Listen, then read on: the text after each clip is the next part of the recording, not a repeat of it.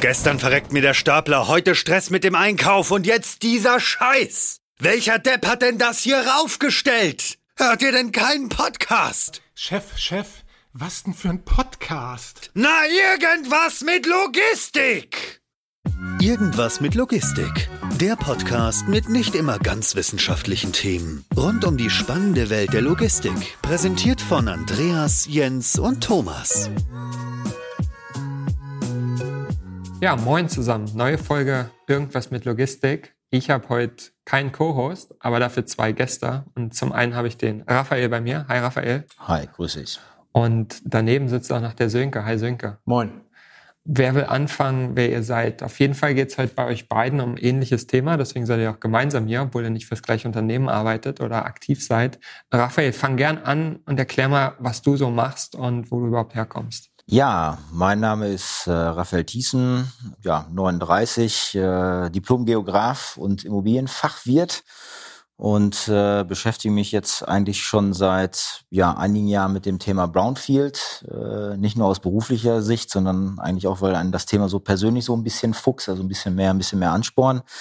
Also das heißt ähm, mit der Revitalisierung von Brachflächen eigentlich. Ne? Und äh, das zum einen eigentlich erstmal mit Brownfield 24 also ich sag mal so der, der Plattform, oder wenn ich das mit einem Satz immer erklären soll, ne, dem Immobilien-Scout für Rudis Resterampe mit einem angeschlossenen gelbe Seitenbuch von Leuten, die sich damit auskennen und ähm, ja, haben das Thema aber eigentlich mal schon sehr ernst genommen, auch politisch, sind aber mit Brownfield 24 nicht so weit vorgedrungen und haben dann gesagt, komm, dann lass uns einfach mal einen Verband gründen, den sogenannten Deutschen Brownfield-Verband, mhm. haben den vor einem Jahr quasi ja aus der Taufe gehoben und ähm, haben mittlerweile über 100 Mitglieder, wo der Sönke dann auch im Vorstand mit dabei ist mhm. und äh, versuchen jetzt eigentlich mit allen Stakeholdern in diesem Bereich ähm, so dieses Bewusstsein bei der Politik, aber natürlich halt auch in der Gesellschaft zu schärfen und den Leuten einzutrichtern, dass das, was wir da machen, gar nicht mal so verkehrt ist und auch dazu auch noch ganz schön nachhaltig.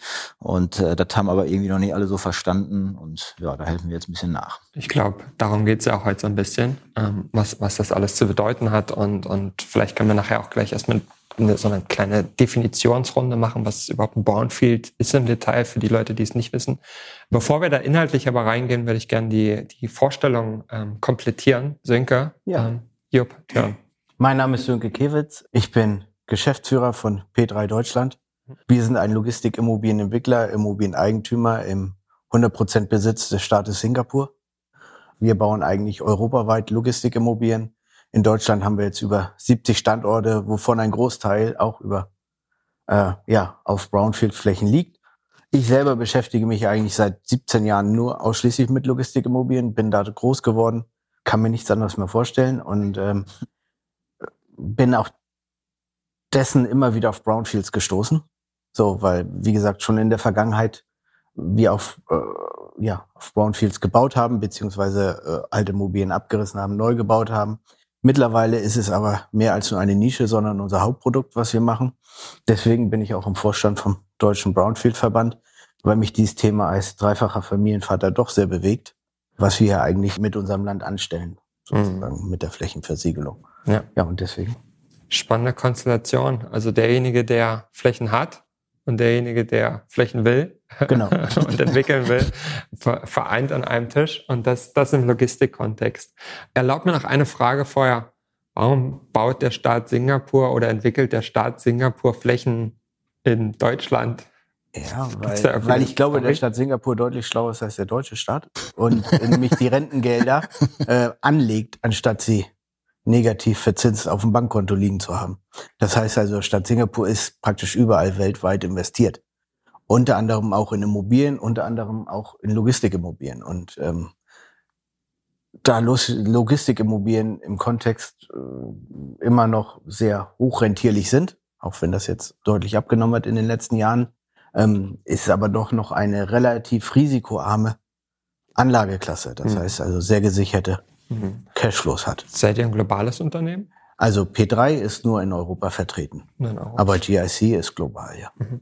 Und ist Deutschland da, gerade wenn man in Richtung Brownfield guckt, ist das da so eine Sonderstellung in Europa, wenn du, wenn du das, wenn du das vergleichen würdest? Ist Deutschland anders oder? Ja, ich glaube, Deutschland ist schon anders. Deutschland ist einfach, wir sind halt ein ziemlich dicht besiedeltes Land. Wir sind ein ziemlich unebenes Land. Jetzt im Vergleich zum Beispiel zu Spanien, Frankreich äh, oder Niederlande sind wir einfach, äh, müssen halt andere Lösungen geschaffen werden. Wir sind ziemlich dicht besiedelt. Das heißt, auch Flächen sind rar. Mhm. Und äh, durch unseren industriellen, schwieriges Wort, industriellen Background oder Historie gibt es halt auch ziemlich viele Brachflächen, mhm. so die revitalisiert werden müssen. Mhm. Jetzt haben wir schon viel über Brachflächen und Revitalisierung, das finde ich ist ein schwieriges Wort, ähm, gesprochen. Raphael, kannst du vielleicht einmal so ein bisschen definieren, was, was macht denn eigentlich ein Brownfield aus? So, braune Fläche, Klingt jetzt erstmal nicht so selbsterklärend für diejenigen, die sich in dem Umfeld nicht so gut auskennen. Also der Begriff an sich ist eigentlich gar nicht mal so neu. Ne? Also wir, also Brownfield 24, glaube ich, haben den auch so ein bisschen eingedeutscht. Also vor bis vor fünf Jahren oder sechs Jahren war es erstmal die klassische Altlastenfläche. Ne? Also das ist so der, ich sag mal so, das typische Beamtendeutsch. Altlast ne? klingt auch nicht unbedingt positiv, um sich damit auseinanderzusetzen. Ne? Äh, ja, aber und das ist dann immer, und da muss ich dann, da lohnt dann vielleicht gleich auch mal so ein Blick in die anderen europäischen Nachbarländer, mhm. weil das ist ein typisch deutsches Problem. Ne? Aber ähm, für mich erstmal, um eine, um eine Definition Brownfield zu machen, sage ich immer, das ist eine meistens ähm, industriell vorgenutzte Fläche. Das ist immer ganz, ganz wichtig. Also es ist jetzt nicht irgendwie eine Wohnbaufläche, wo du sagst, ey, das ist mal ein Brownfield oder so, sondern es ist meist industriell vorgenutzt und in der Regel auch nicht ähm, direkt nachnutzbar. Ne? Also das heißt, du hast vielleicht eine Gießerei vorher gehabt oder hast einen Chemiestandort gehabt und da kommt jetzt nicht einer hin und sagt so, jo, das kann ich genauso benutzen, sondern die Produktion wird dann eben runtergefahren und da musst du die Fläche erstmal ja, revitalisieren. Ne? Und ähm, das ist so erstmal so dieses klassische, dieses klassische Brownfield. Und das, was bei uns so ein bisschen äh, anders ist als wie in anderen europäischen Ländern, dann nehme ich immer so ein schönes Beispiel, was wir eigentlich in England hatten, wo wir vor drei Jahren oder vor nee, vor vier Jahren mittlerweile waren. Ähm, da waren wir eingeladen für den ersten, also für den Brownfield Award, weil wir gesagt mhm. haben, sowas brauchen wir in Deutschland auch. Und ähm, da haben wir ähm, auf einer Veranstaltung gesessen, da haben sich über 400 Bodengutachter für die Case Flächen gefeiert, ne, wie sie in den Griff bekommen haben. Dann haben wir gedacht, das kann nicht wahr sein. sowas brauchen wir in Deutschland auch. Ne? Und das ist so ein bisschen hier so ein Stigmata, wo ich aber sag mit den richtigen Leuten an Bord, und es gibt Vollprofis in diesem Land, das muss man ganz ehrlich sagen, kriegst du die Flächen halt auch in den Griff. Klar, das ist natürlich eine Kapitalfrage am Ende des Tages, mhm. aber du kannst sie revitalisieren. Und das ist, kommen wir bestimmt gleich auch noch drauf, ist da halt auch eine politische Vorgabe. Ne? Aber ich kann ja auf der einen Seite nicht sagen, hier Politik, Wirtschaft mach mal und auf der anderen Seite passiert nichts. Mhm. Sönke hat das ja schon mal angesprochen mit Hinblick auf seine Kinder oder seine Tätigkeit als Familienvater. Ist am Ende auch ein Nachhaltigkeitsthema, oder? Ein Riesennachhaltigkeitsthema was die wenigsten Leute verstehen, wir können so grün sein, wie wir wollen, aber das Nachhaltigste ist halt, alte Brachflächen, Altlassenflächen zu revitalisieren. Sonst verbauen wir Neuflächen, Greenfields sozusagen, das Pendant zu Brownfields, und die alten Flächen bleiben, wie sie sind. Ja. Und äh, das fasst irgendwann nicht mehr in den Kopf rein. Also jedenfalls nicht mehr mein. Wenn wir über Nachhaltigkeit reden und dann, dann muss das Thema Brownfields für uns ganz oben gehängt werden. Mhm. Jetzt hatten wir schon mehrfach diese Revitalisierung. Ich würde schätzen, das geht dann eher in euren Verantwortungsbereich, Sönke. Ähm, das heißt, Raphael sagt euch, guck mal, hier ist eine coole Fläche ähm, und, und ihr als P3 in dem Fall kümmert euch dann darum. Was bedeutet denn das eigentlich? Wir hatten eben das Beispiel Gießerei. Jetzt stehen da wahrscheinlich noch irgendwelche alten Gebäude, wahrscheinlich irgendwelche Bodenplatten. Was, was muss man denn da machen? Was bedeutet dann Revitalisierung? Revitalisierung bedeutet eigentlich, dass man den Boden bebaubar macht. Also mhm. Jetzt für uns als Investor bedeutet eigentlich, dass die Materialien, die drinnen sind, so verträglich sind, dass sie einer späteren Nutzung, also dass auch äh, ja nicht im Wege stehen. Das heißt, dass sie nicht gesundheitsfährdend sind, dass sie mhm. tragfähig sind, dass sie auch, ich sag mal, die Nachbarschaft nicht beeinflussen. Mhm. Also heißt das Grundwasser in Ordnung ist, einen Status hat, womit man leben kann, etc. Und dann natürlich komplett abreißen äh, oftmals auch die tiefliegenden, also die Untergrundbauten abreißen beziehungsweise vollfüllen, mhm. so dass bebaubar ist. So und warum? Raphael hatte ja gesagt, Brownfields, wir reden hier nicht über Wohnnutzung, wie auch immer. Ich würde zum Beispiel nicht auf einer Brownfield-Fläche, wenn wir, also jedenfalls kommt auf die Kontamination drauf an, aber so wie wir sie für unsere Logistik benutzen, würde ich zum Beispiel kein Wohnhaus draufbauen. Hm. So, das heißt also, es bleibt ja gar nichts anderes übrig, als diese wieder einer industriellen Nutzung zuzuführen oder halt brach liegen zu lassen. Aber brach liegen lassen kann ja nicht die Lösung der Probleme sein. So. Und darum dreht sich's halt. Also der Boden wird ja. revitalisiert, wird so hergerichtet, dass praktisch äh, keine Gefahr mehr von dem Boden ausgeht. Mhm. Wie entsteht dann eigentlich ein Brownfield? Es ist einfach so, dass man sagt, das sind immer Firmen, die irgendwie pleite gegangen sind und deswegen ist jetzt da eine Fläche. Also so das klassische Brownfield, glaube ich, ähm, wäre eben das Thema Industrialisierung. Ne? Also ich sag mal, setze im Ruhrgebiet einmal einen Bagger an, ne? Also kannst eigentlich mit relativ hoher Wahrscheinlichkeit sagen, dass du da irgendwas im Boden findest. Ne? Und derjenige, der da blauäugig rangeht und sagt, hör mal, ich kaufe jetzt mal eine Fläche und wird schon gut gehen, da kann es schon echt derbe auf die Nase fallen. Ne? Mhm. Und ähm, das heißt, natürlich geprägt durch die Industrialisierung hast du vorgenutzte ähm, Flächen und ähm, jetzt ist es ja nun mal, es gibt eine ideelle Welt und es gibt die reale Welt und in der ideellen Welt fällt dir halt eben nicht mal eben so ein Ölkanister um. In der realen Welt passiert das, aber ne, also das heißt, du hast natürlich Kontamination und durch den Strukturwandel gehen natürlich halt auch Industrie, Industrien nieder. Ne? Und ähm, ähm jetzt gibt's Brownfields, ich sag mal große Produktionsstätten, ähm, ne, sei es ThyssenKrupp, äh, sei es eben die Gießereien, die machen dann halt eben irgendwann dicht. Die haben natürlich auch eine gewisse Größe. Wir haben natürlich auch mhm. Kraftwerke, ne? also jetzt hier mit dem Kohleausstieg, ähm, auch das sind natürlich Brownfields. Ja, die schließen dann irgendwann und dann liegen sie halt da erstmal brach. Und früher war es halt so, gab vielleicht weniger Leute, die sich dafür interessiert haben, aber mittlerweile gibt es dann doch schon eine professionelle Branche an Fachleuten, die sagen, überhaupt kein Thema. Wir nehmen eben die richtigen Leute mit ins Boot und dann werden die angepackt und dann halt auch eben einer Nachnutzung okay. zugefügt. Ne? Und vor allem, was wir nicht vergessen dürfen, ist, ich vergleiche Brownfields immer mit so einem Sportplatz am Dorfrand, mhm. wo das Dorf später rumgewachsen ist. Mhm. Ja. So, wo jetzt sich die Nachbarn beschweren, warum die Leute da Fußball spielen. So, ähm, so vergleicht das auch gerade mit den Industriestandorten beziehungsweise äh, Brownfields. Ähm, irgendwann ist die Produktion halt deutlich größer geworden. Die Leute haben sich drumherum angesiedelt sozusagen. Jetzt äh, ist die Produktion nicht mehr weiterbar gewesen oder wurde eingestellt oder wie auch immer. Aber jetzt liegt die eigentlich so zentral, dass die eigentlich auch für andere Unternehmen gut geeignet sind. Du kriegst eine Wohnbebauung da nicht hin aufgrund der Kontamination oder aufgrund äh, dessen, dass es auch baurechtlich anders vorgesehen ist. So und dann gibt es mittlerweile auch und die gab es vielleicht vor zehn Jahren noch nicht Nutzergruppen, so wie zum Beispiel Last Mile Logistik, mhm. für die die Standorte ideal sind. Ich meine, wir reden hier über nicht mehr Same Day Delivery, sondern Same Hour Delivery. Mhm. Ne? Ähm, für all solche Standorte wird es auf einmal interessant die sind auch bereit, einen höheren Mietpreis zu zahlen. Das heißt, du kannst auch mehr investieren in das Grundstück. Mhm.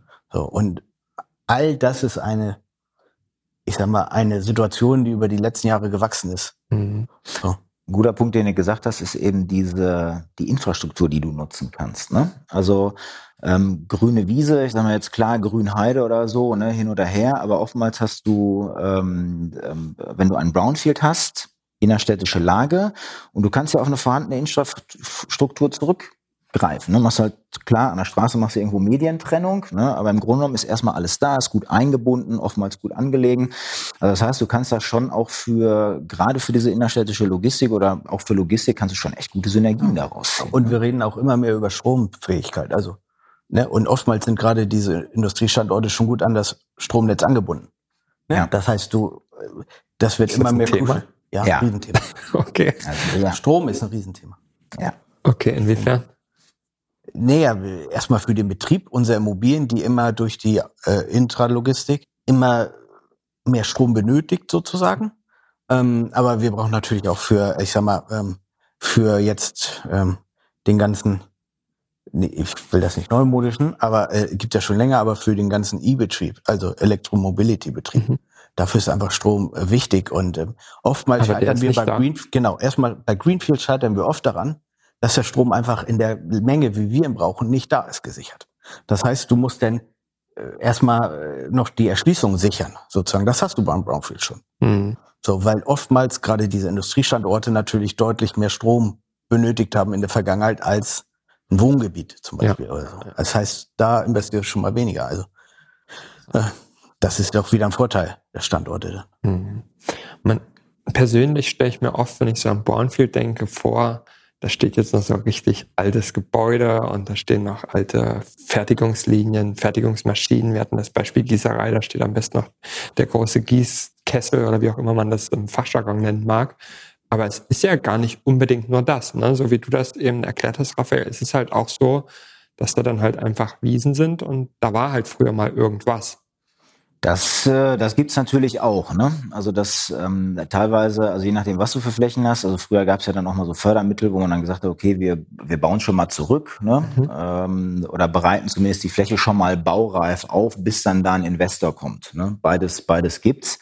Aber ähm, du hast natürlich auch sehr, sehr viele Flächen, wo die Produktion jetzt erst in den letzten Jahren quasi dann geschlossen wurde. Also in den letzten Jahren, ich habe so viele Brownfields gesehen, wo du, wo ich halt reingekommen bin und das ist dann für mich immer so, so surreal.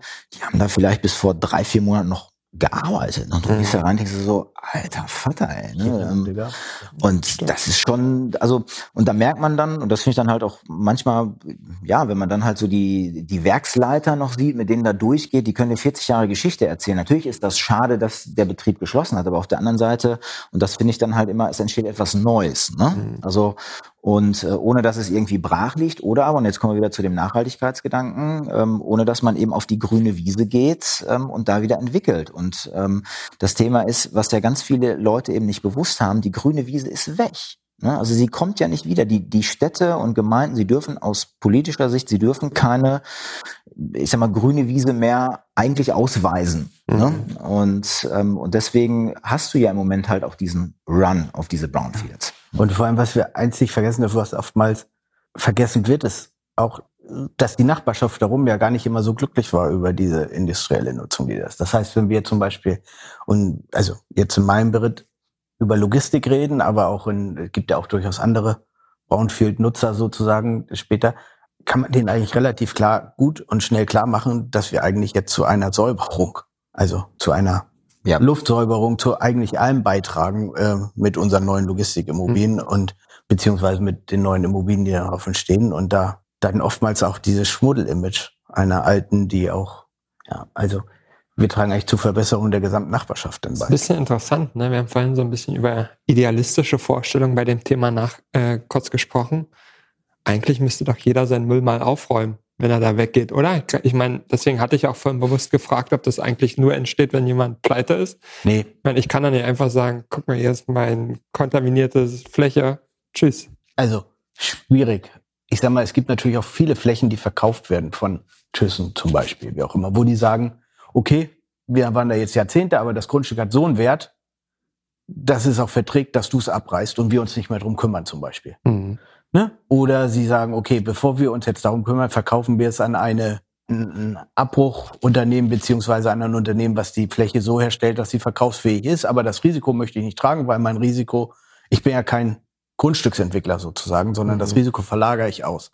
So, wenn wir aber über, äh, und da gibt es natürlich noch viele Unternehmen oder viele Brownfields des deutschen Staates, wenn wir über alte Kasernenflächen reden, wenn wir Versorgung, wie auch immer, die sagen natürlich, alles ganz gut und schön, du kümmerst dich auch um alles. Also im Endeffekt, ähm, und ehrlich gesagt, ich kümmere mich auch lieber gerne selber drum, weil ich dann weiß, was drin ist und was drunter ist. Ja. So, weil das ein Riesen, ja, weil wir müssten eh, äh, die Due Diligence, die wir an einem Grundstück durchführen, ist eh schon so speziell dann, mhm. dass ich es lieber gleich auch selber machen kann. Mhm. Also es müssten halt Garantien, Zusicherungen gegeben werden durch den Verkäufer, die einfach ja nicht handelbar sind sozusagen. Mhm. Und deswegen ist es uns lieber, wir revitalisieren das denn. Hat natürlich meistens auch mit dem Preisabschlag zur Folge, weil wir natürlich auch das Risiko übernehmen, aber eigentlich bewährt. Dann wissen wir, was drin ist. Mhm. Und das ist ein riesen Pluspunkt für uns. Was ist denn da so der Worst Case, was drin sein kann? Ich meine, wenn man, wenn man das wir Risiko... Wir hatten ein Grundstück, wo wir jetzt, war Uran im Boden.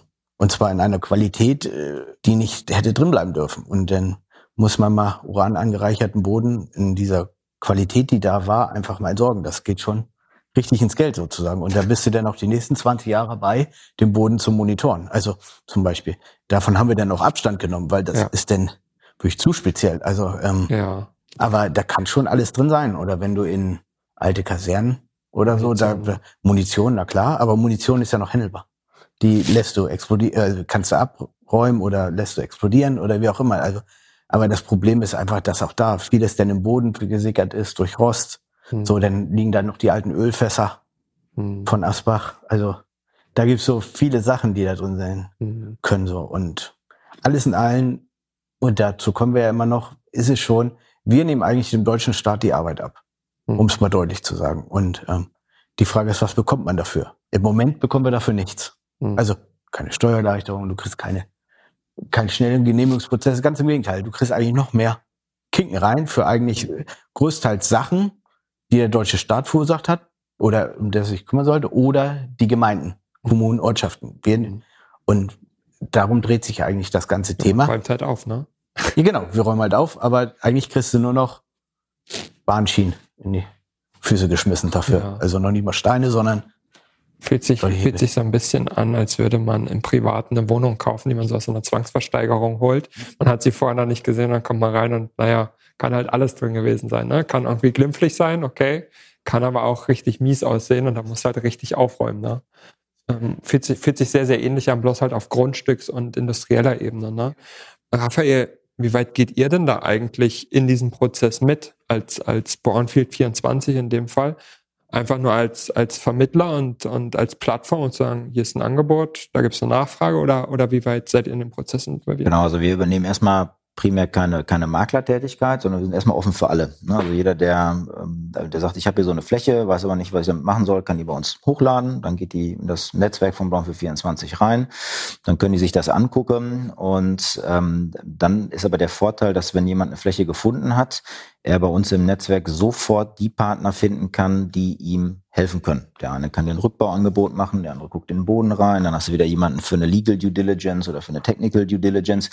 Ähm, aber alles Leute, und da achten wir dann schon drauf, dass sie halt auch Qualität haben. Also weil das, mhm. das also wirklich das, die, die Fehler bei einem Brownfield machst du am Anfang. Und das Schlimmste, was dir passieren kann, ist, dass einer sagt, alles sauber.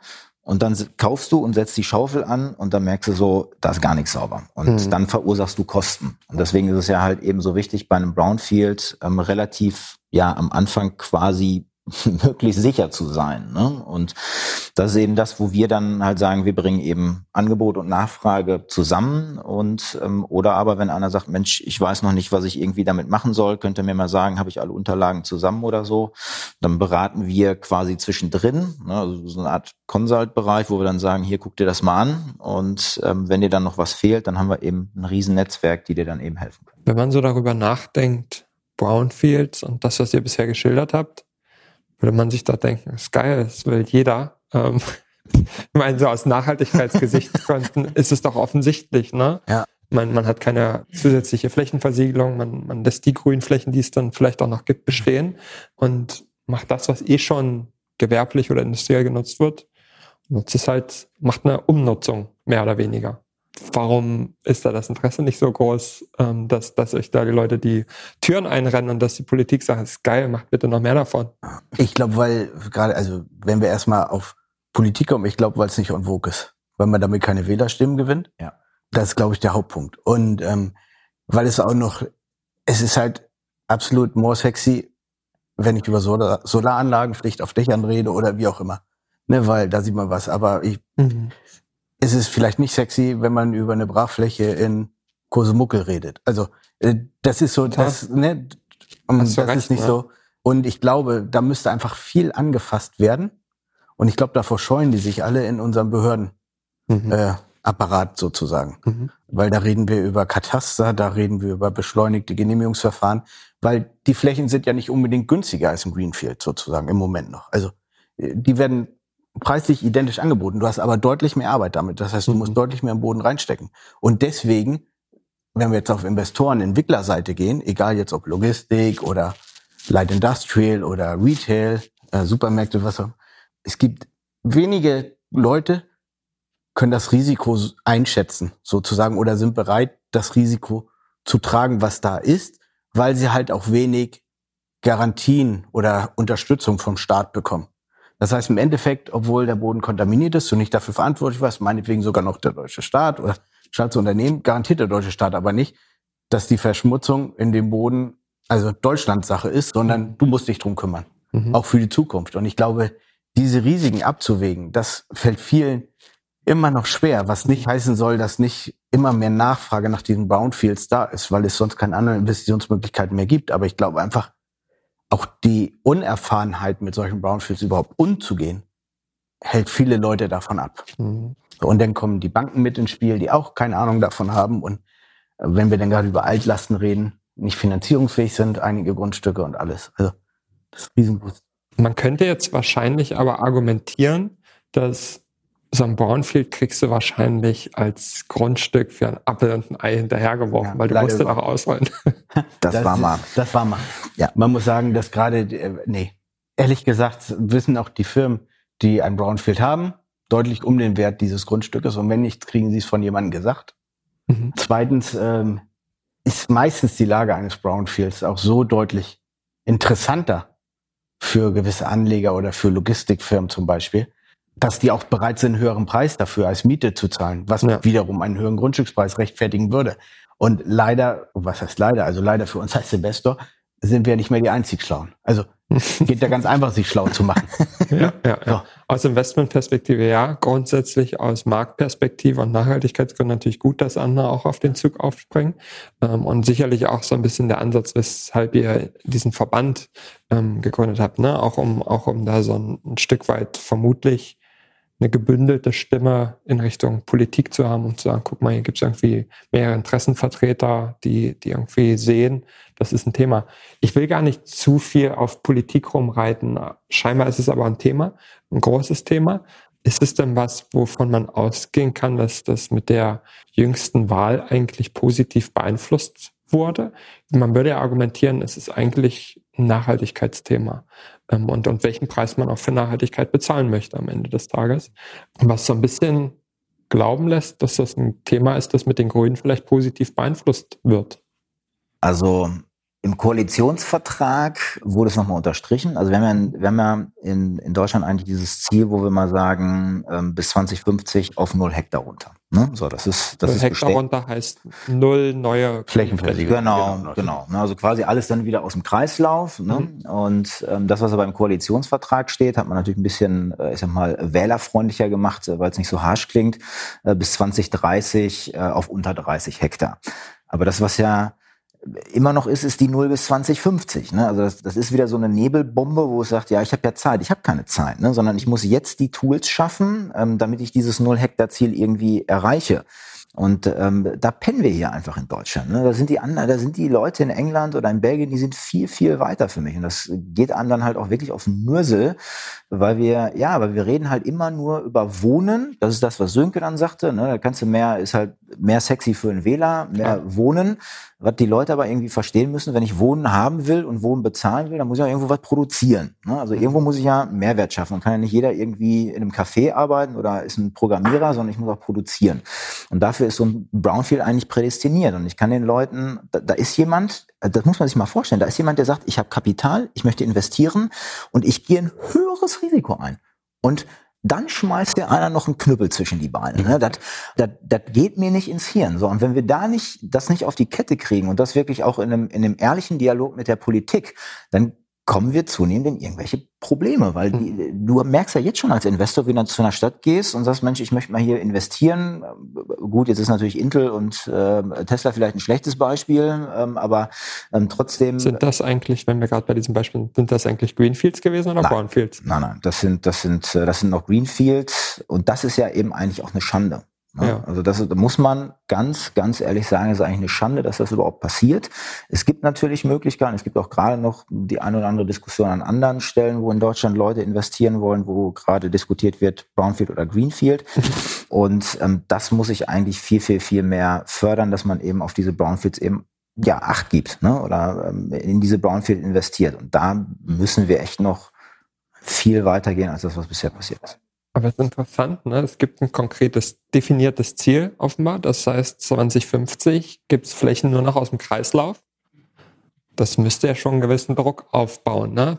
Zum einen natürlich auch politisch, um zu sagen, okay, wie lösen wir das Thema eigentlich oder wie supporten wir das Thema eigentlich am Ende des Tages? Aber zum anderen natürlich auch in der Lösungsfindung. Ne? Ähm, das heißt, irgendwie kann man natürlich jetzt schon damit anfangen und das ist dann wahrscheinlich sehr, sehr gut. Wahrscheinlich, während ich das sage, finde ich eigentlich jetzt schon damit anfangen, ist wahrscheinlich schon falsch gesagt. Ne? Wahrscheinlich ist man schon relativ spät dran und muss eigentlich Gas geben, die richtigen Lösungen zu finden und die richtigen Tools ähm, genau. dafür zu haben, oder? Und genau über diese Tools reden wir auch, beziehungsweise über die Gedanken da im Hintergrund. Jede Gemeinde, jede Kommune hat für sich eigene Flächenkataster, wie auch immer. Es gibt aber kein synchronisiertes Brachflächenkataster, wo man relativ einfach erkennen kann, okay, das ist, äh, diese Fläche ist äh, kontaminiert, die ist nicht kontaminiert, die ist verfügbar für den und den Nutzungszweck etc. Das gibt's nicht. Hm. So und in unserem sehr föderalistischen System äh, ist das auch eine Riesenaufgabe, aber davor scheut sich die Regierung. Mhm. Wo wir als Deutscher Brownfield-Verband sagen, nein, wir wollen die Sprachflächenkatastrophe. Wir wollen es einfach machen, den Zugang zu solchen Flächen zu finden. Mhm. Und zwar nicht nur für uns als Großinvestor, sondern wir reden ja auch von kleineren Unternehmen. Wir reden hier nicht über Brachflächen 50, 100.000 Quadratmeter, wir reden auch Brachflächen 500 Quadratmeter oder 1000 Quadratmeter mhm. in Städten, Gemeinden. Aber es gibt kein gemeinsames Tool. Das was, sind, was, was sind denn das da für Informationen, die beispielsweise fehlen? Also du hast ja, also es geht ja schon damit los, erstmal zu gucken, wo ist die Fläche überhaupt. Ne? Also jetzt, mhm. ich kann natürlich verstehen, dass, äh, dass nicht jeder damit hausieren geht und sagt, ey, guck mal hier, geil, ich habe hier eine Altlastenfläche, würde ich gerne verkaufen. Das passiert in Deutschland nicht. Ne? Und wenn man jetzt. Warum nicht? Weil in, in Deutschland ist es ein Tabuthema. Also es ist, damit geht man einfach nicht hausieren. Und das kann eben, ne? also ich also ne, deswegen die Engländer oder die Belgier, die haben ein ganz anderes Verständnis dafür. Ne? Die sagen so, ja gut, ist halt eine Altlassenfläche, dann musst du halt was machen und dann fertig. Ne? Also kriegst ja hin. Ne? Es gibt ja Lösungen. Ne? Ja. In Deutschland ist immer so, wow, wow, wow, Altlast. Ne? Und Altlast ist ja nicht gleich Altlast. Ne? Also das muss man ja halt erstmal definieren. Deswegen sage ich, geh mal mit einem Fachmann hin, sag dir, was hast du hier, wie kann ich es lösen, Boden auskoffern etc. Es, es gibt immer eine Lösung. Ne, man muss es halt nur wollen. So, und äh, jetzt hast du in den, bei den Kommunen, der eine nennt es Brachflächenkataster, der andere nennt es Altlassenkataster, jeder schimpft das anders, aber das, was Sönke eben meinte, es ist halt eben nicht zentralisiert. Sondern das, was wir in Deutschland mal brauchen, ist, ähm, dass man mal solche Flächen, also zum einen die, die wir haben, aber zum anderen vielleicht auch die Flächen, die es mal werden können, dass man die einfach mal erfasst. Dass man einfach mal sagt, wie eine Art Bestandsaufnahme. Weil die Zahl, die ja im Moment kursiert, ähm, ist, ja, wir haben in Deutschland 150 250.000 ähm, Hektar verfügbare Fläche, ist ja auch die, die wir bei uns, ich sag mal, beim DBV haben. Aber das ist erstmal eine rein statistische Zahl.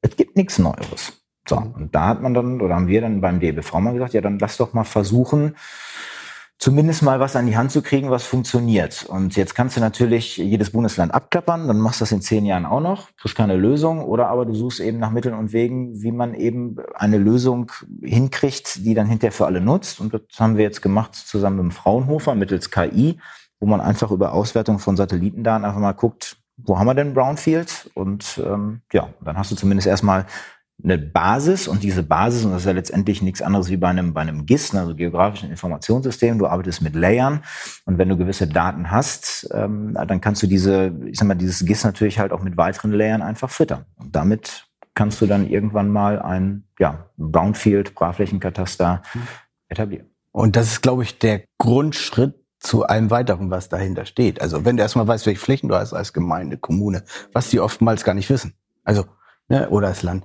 dann muss es im nächsten Step einfach Lösungen dafür geben, wie erleichtere ich eine Revitalisierung dieser Flächen. Mhm. Das heißt, muss ich denn den normalen Behördengang nehmen? Gibt es da keine Abkürzung, die man nehmen kann?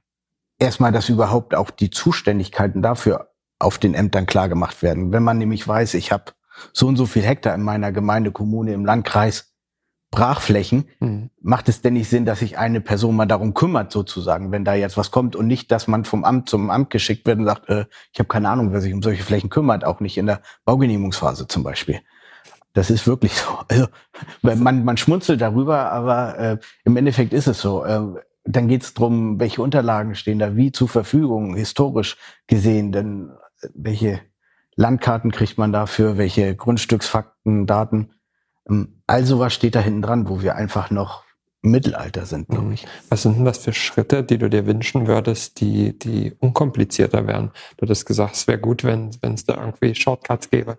Äh, Steuererleichterung, Grunderwerbsteuererleichterung, zum Beispiel für Brownfields, wo ich sage, Leute, wir nehmen euch hier ein Problem weg. Ihr habt es in der Gemeinde, Kommune, im Dorf, in der Stadt oder ihr habt es im Land, ihr habt das als Stadt Deutschland. Wir nehmen euch die Probleme weg. Warum soll ich jetzt auf den erhöhten Kaufpreis, der oftmals vielleicht noch die, wenn ich das von einem Landentwickler kaufe, sogar noch die, die Revitalisierungskosten beinhaltet. Also praktisch nochmal deutlich mehr ist, als wenn ich revitalisieren würde, was, der hat das Risiko auf sich genommen, das zu revitalisieren, praktisch baubar zu machen. Und ich muss aber auf denn diesen Preis auch noch die Grunderwerbsteuer zahlen, wo ich sage, das sind ja eigentlich keine Grundstückskosten, sondern ich stelle erst wieder ein normales Grundstück her. Was hättet eigentlich ihr machen sollen, wenn ich es vom Staat kaufe? So, beziehungsweise ist es ja auch, selbst wenn ich vom Privat kaufe, ist das eine Brachfläche in der Stadt oder wie auch immer, die einfach schändlich ist. Und was tue ich als Eigentümer, der sagt, okay, ich verlasse den Standort, ich kümmere mich nicht mehr drum. Das heißt, also du hast einen Schandfleck in deiner Stadt und wir kümmern uns jetzt drum. Warum muss ich denn auf diese Kosten, die ich brauche, um das abzureißen, um die kontaminieren und dann das Grundstück von einem, einem Ausland, das Land Assembler, so kaufe? Äh, warum soll ich denn darauf auch noch die Grunderwerbsteuer zahlen? Warum sagen wir nicht, okay, ist, der Grundstückspreis ist dieser, das hatte ich als Kosten gehabt, die nehme ich raus von der Grunderwerbsteuer zum Beispiel. So, dann reden wir über Grundsteuerthemen, dann reden wir hier generell über äh, Erleichterung im Baugenehmigungsverfahren. So, also was aber wichtig ist, man muss Anreize schaffen. Anreize zu schaffen, dass die Leute sich mehr und mehr um diese Brownfields kümmern. Und zwar nicht nur wir als Großinvestor, der es vielleicht verkraften kann.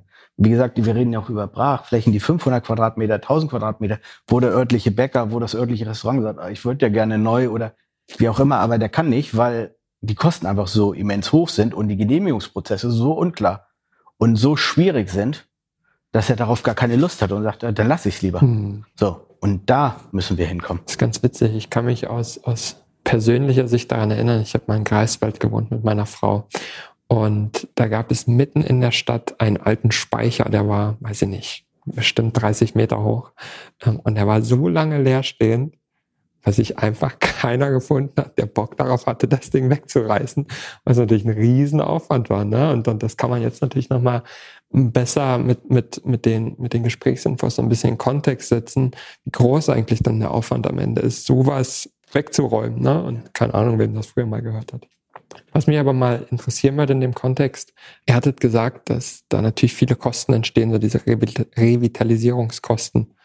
Bedeutet das dann eigentlich am Ende des Tages, dass ein Brownfield teurer ist für jemanden, der beispielsweise ein Logistikprojekt machen will, als ein Greenfield? Kann man das so pauschal sagen? Könnte man pauschal sagen, wenn man nicht in Konkurrenz äh, zu Mietpreisen stehen würde, die auf dem Greenfield erlangt werden, weil es im Moment ja doch noch Greenfields gibt. Was man macht, ist einfach äh, den Profit zu reduzieren, den man auf eine Entwicklung hat. Das heißt also ein höheres Risiko zu tragen.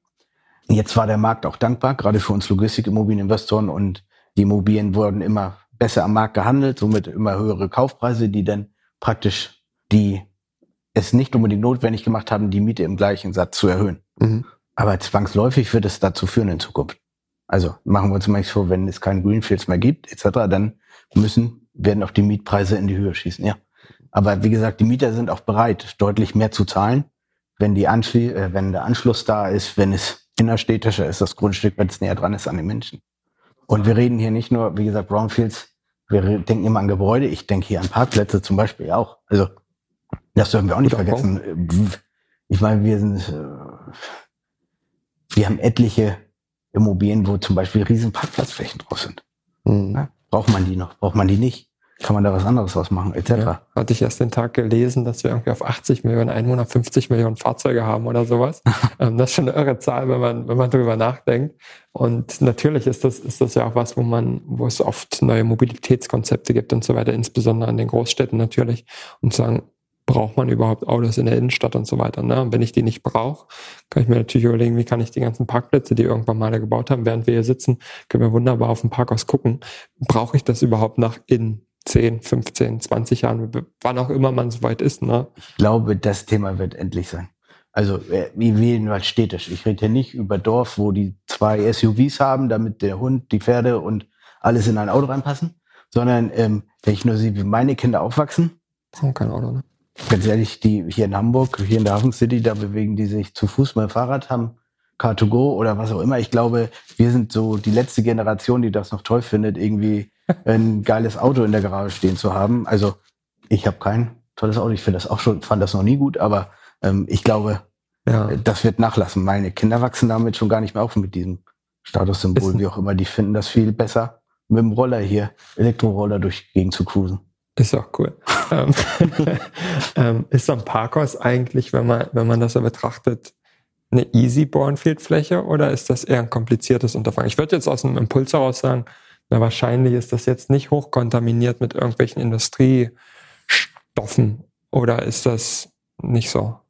Wenn ich ganz ehrlich bin, so ein, so ein Parkhaus ist für mich erstmal kein Brownfield. Ne? Also das okay. ist, ich sag mal, das ist eher so die, damit fängst du mal an, ne? Aber die genau. so mal so zum Warmwerden. Aber so das für mich ist immer noch das Brownfield, das darf man nicht vergessen. Du hast richtig Dreck im Boden. Also da ist wirklich auch Know-how, Verfahren, ne? also wirklich ein Grip. So ein, so ein Parkhaus, da hast du schnell weg, kannst du was Neues drauf machen. Mhm. Aber da kommt es auch drauf an, worauf ist es gebaut. Ne? In der Vergangenheit wurden auch Parkhäuser auf Flächen gebaut, die man nicht hat vermitteln können, weil da schon, ja. gerade hier im Hamburger Hafen zum Beispiel, äh, kontaminierte Schlicke drauf ist, äh, drin ist oder wie auch immer. Also ähm, da muss man dann gucken, was ist davor drauf. Ne? Also, aber sonst das Parkhaus, das, das ist eigentlich easy. Hm. Das ist ein super spannendes Thema und wenn wir, wenn wir so in der Diskussion sind, kann man natürlich viel Politisches daraus lesen ne? und, und viel Hoffnung ähm, auch daran setzen, dass da, dass da was passiert. Und ich denke, da seid ihr mit dem, mit dem Bornfield-Verband sicherlich auch eine schlagfertige Gruppe, die, die wahrscheinlich auch noch wächst in der kommenden Zeit, weil das Thema wird ja immer, immer relevanter und, und eigentlich von Tag zu Tag bis 2050 eigentlich kontinuierlich wichtiger, ähm, was eigentlich für eine gute Zukunft für, für den Bereich spricht.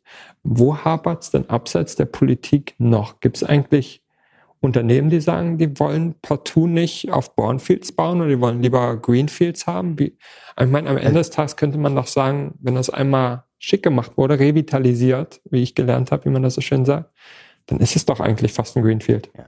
Ist es. Es kommt darauf an, ob man diese Revitalisierung selber durchführt, mhm. das Risiko trägt, was denn da im Boden ist, mhm. oder ob man das von einem Revitalisierer erwirbt, das Grundstück. Mhm. Ich glaube, das ist ein ganz wesentlicher Punkt. Mhm.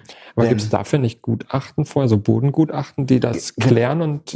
Aber es gibt halt viele, die sind in, gerade Investoren, die sagen, ich will das Risiko nicht tragen, ich bin auch kein Profi drin, selbst ich kann die Gutachten alle lesen, aber es ist mir lieber, jemand anders macht. Ich kaufe mhm. zu einem deutlich höheren Preis denn, aber dann weiß ich wenigstens, was ich kaufe. Mhm.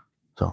Und ich glaube, diese Branche wird immer wichtiger werden, dass es Unternehmen gibt, die sich solchen Brownfields annehmen, sie, sie klar machen, also wieder reinmachen, bebaubar machen und dann verkaufen. Ich mhm. glaube, viele sind halt auch keine Entwickler in dem Sinne, sondern sind Investoren. Mhm. So, und die wollen dieses Risiko halt nicht tragen. Mhm. Und das kann ich auch ganz gut verstehen, ganz ehrlich, wenn man mal sieht, was in so einem Boden alles drin sein kann, was das auch noch in, im Bau später für Komplikationen geben kann, wenn du nicht wirklich einwandfrei gearbeitet hast. Und ich sag mal, so ein Spezialist, der sich nur um diese Böden kümmert, der sie dann auch verkauft, fertig. Ganz ehrlich, der kriegt ja, der kann das Risiko ganz anders einpreisen. Vor allem weiß er auch genau, was zu tun ist. Der hat die Maschine da, der hat alles da. Du musst das immer alles erst zukaufen. So, und ähm, das heißt, es ist wahrscheinlich deutlich teurer, wenn er es selber machen würde. Mhm. Und deswegen äh, glaube ich, davor schrecken sehr viele zurück. Mhm. Also, das ist einfach so. Eine letzte Frage hätte ich zu dem Thema grundsätzlich noch. Jetzt haben wir viel über Industrialisierung und ich sag mal Altlasten aus der Historie gesprochen.